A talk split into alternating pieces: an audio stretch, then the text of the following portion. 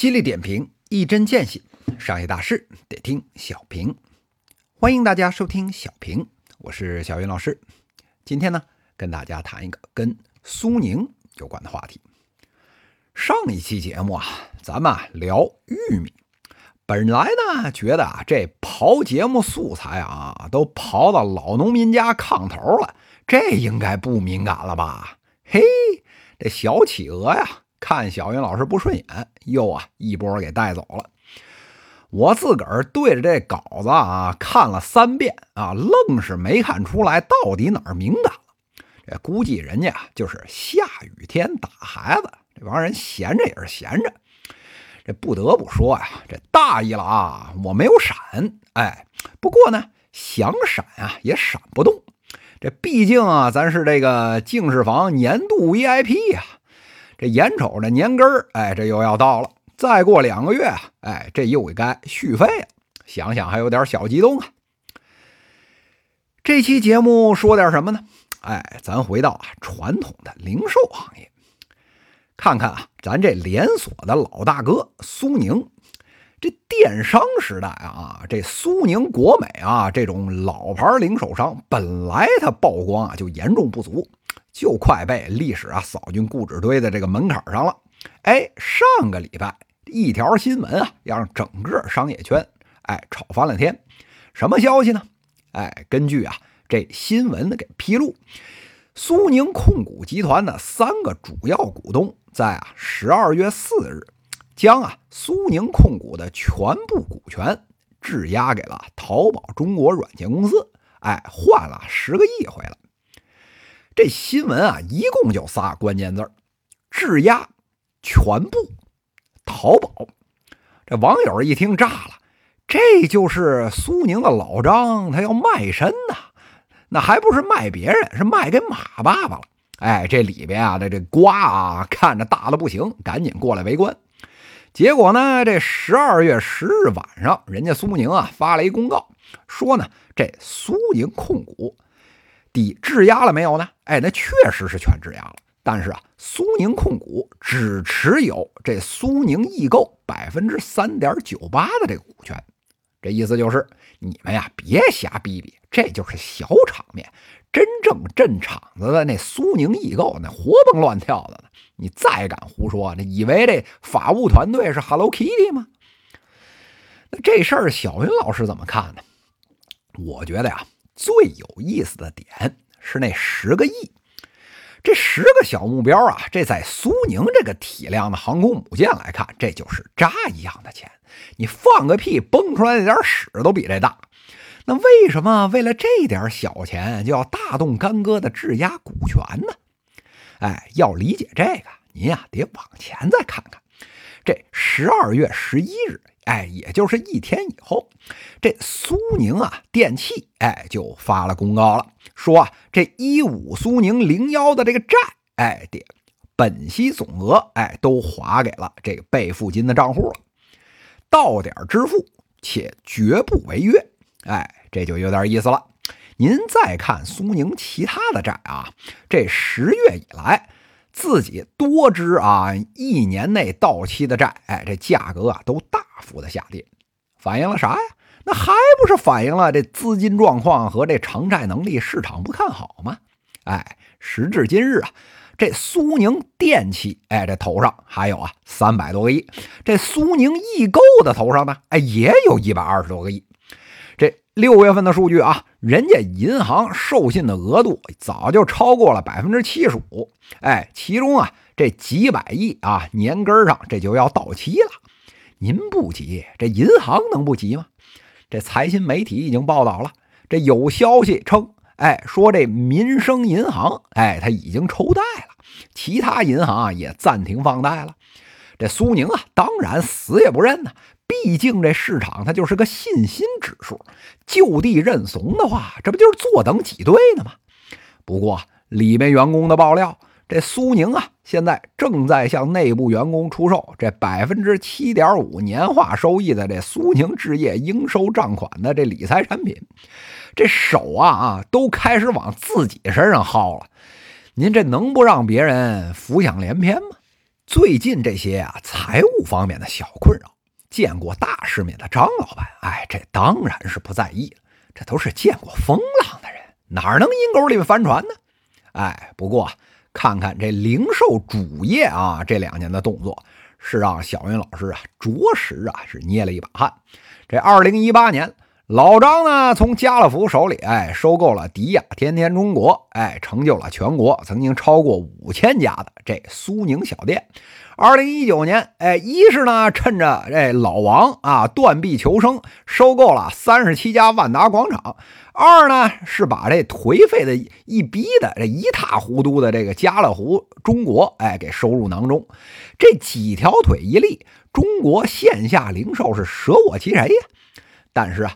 拜这神州房价还有电商所赐，这中国线下零售什么德行啊？只要您不瞎，这都能看出来。去商场的那只有款爷和傻叉才买东西，那试完衣服咱扭脸就拼多多加幺六八八两件套。我他喵的连淘宝、京东都懒得上了，你线下零售能好得了吗？原来啊，还说啊，你商场不买，那好歹还落一超市。现在，哎，超市也线上化了。那某日报啊，再不发话，再过两三年，这菜贩子啊，估计就被巨头给收拾了。这降维打击下，这线下零售现在颓的一逼，是毫不奇怪。所以您瞧。苏宁小店啊，这亏的裤衩都没了。去年啊就被剥离出上市体系了，关了快一千家这苏宁易购的自营门店。哎，就算把这些收来的这些破玩意儿全算上，这数据还抵不上二零一七年的年终，比上一年哎这还低了百分之二十五。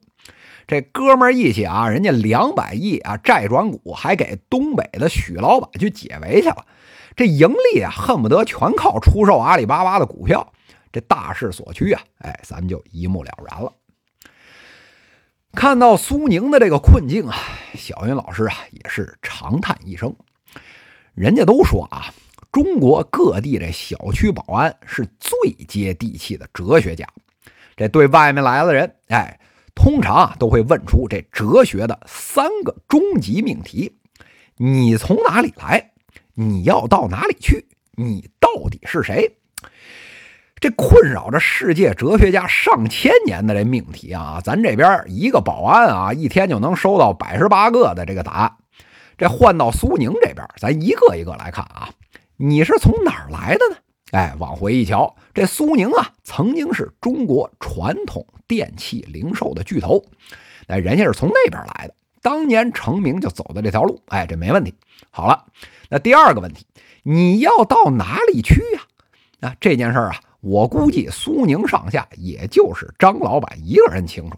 那具体是啥？那外人啊，我只能看你企业自动作来揣测呀。那收购国米啊，这种骚操作的话题太大，今天就不能谈了。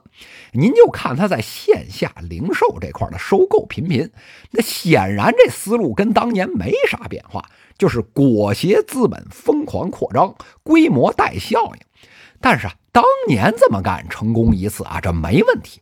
但是大人呐，时代变了呀，房价翻十倍的今天，加上。阿里、京东、拼多多电商巨头入场，整个零售行业的营商环境已经翻天覆地的变化。结果就是，您不信啊？您把那餐饮从那商场里撤了，你看那里面还能剩下几个鸟人？这种情况还想走老路，复制成功，妄想把原来的这商业模式靠什么零打碎敲啊、小修小补啊，你这就能翻身？你咋不上天呢？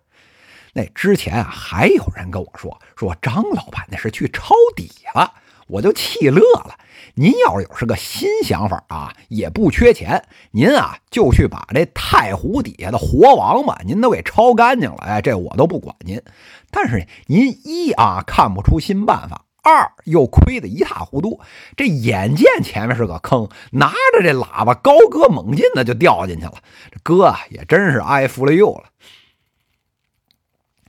刚才啊谈到了啊，你从哪里来？你要到哪里去？这最后一个问题，您到底是谁呀？这都活到今天了，这件事儿苏宁想明白了吗？这所谓到底是谁？就是你在消费者心目中是个什么个地位？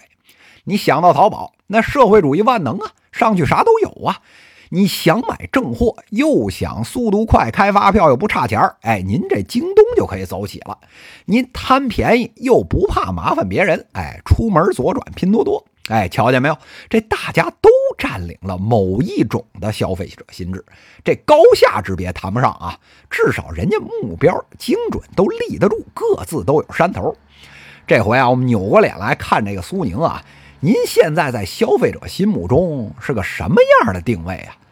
这难道是线下电器体验店吗？您要是觉得我说的 low，那您来个高大上的，我听听啊。那您要是还玩大电器，那您给我一个不上京东、天猫上去买的这个理由啊。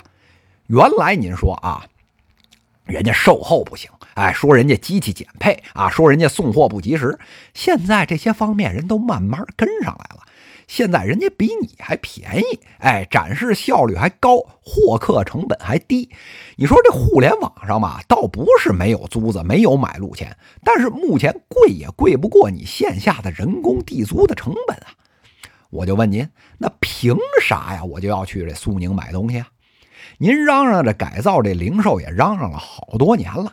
这线下零售永远不能被线上零售取代的豪言壮语，哎，我们也听了好几遍了。但是除了让门店员工各自内卷啊背 KPI，真正的改革，除了张老板他自己明白，我就问了，市场上谁看明白了？这一旦丧失了消费者的心智，这企业连主业的定位，哎，这都烟消云散了。那业务不等着老太太钻被窝滋溜一声，那等什么呢？所以啊，张老板呐，这想找过桥的资金，哎，这不难。这难的是占领消费者心智，想明白自己企业在目前市场上存在的意义。那直指人心的保安三问，您这儿还有两问回答不出来呢。人家哲学家研究个成百上千年没事儿，这商业社会啊。您两三年交不出个合格的答卷，以中国商业的这迭代速度，咱就只能在图书馆找到您了。这杯苦如黄连的酒，有几位枭雄能咽得下去呢？犀利点评，一针见血，商业大事得听小平。各位听友，我们下期再见。